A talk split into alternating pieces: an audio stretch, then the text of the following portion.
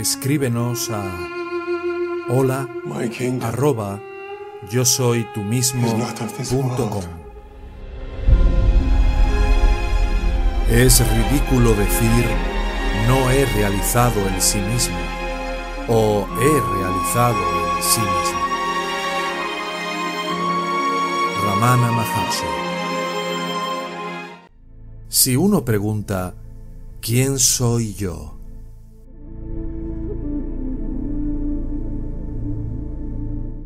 Dentro de la mente, el yo individual cae avergonzado apenas se llega al corazón e inmediatamente la realidad se manifiesta espontáneamente como yo.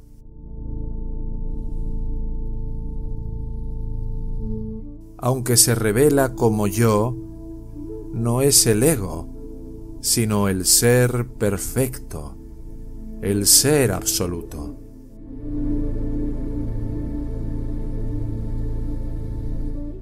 Para aquel que está inmerso en la bienaventuranza del sí mismo, que surge de la extinción del ego, ¿qué queda por lograr? No es consciente de nada más que del sí mismo. ¿Quién puede aprehender su estado?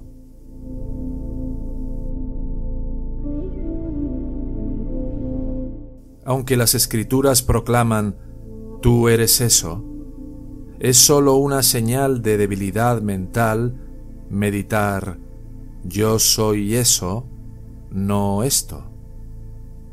Porque tú eres eternamente eso. Lo que hay que hacer es investigar lo que uno realmente es y seguir siendo eso.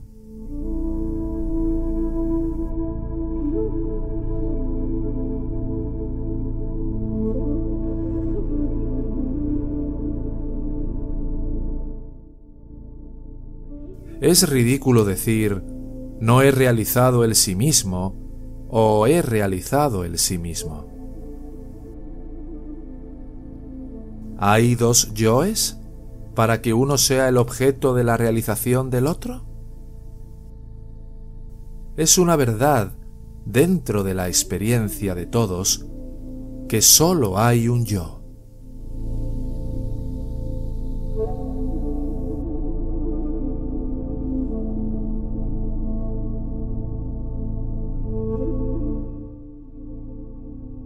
Es debido a la ilusión nacida de la ignorancia que los hombres no logran reconocer aquello que es siempre y para todos la realidad inherente que mora en su centro natural del corazón y permanece en él, y que en cambio argumentan que existe o no existe, que tiene forma o no tiene forma, o es dual o no dual.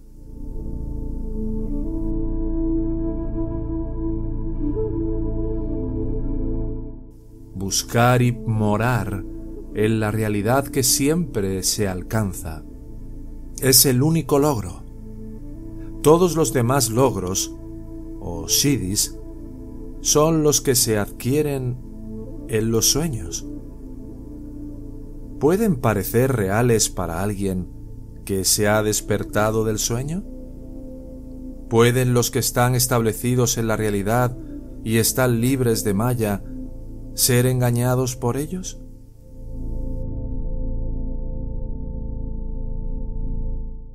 Solo si se produce el pensamiento yo soy el cuerpo, la meditación yo no soy esto, yo soy aquello, ayudará a permanecer como eso.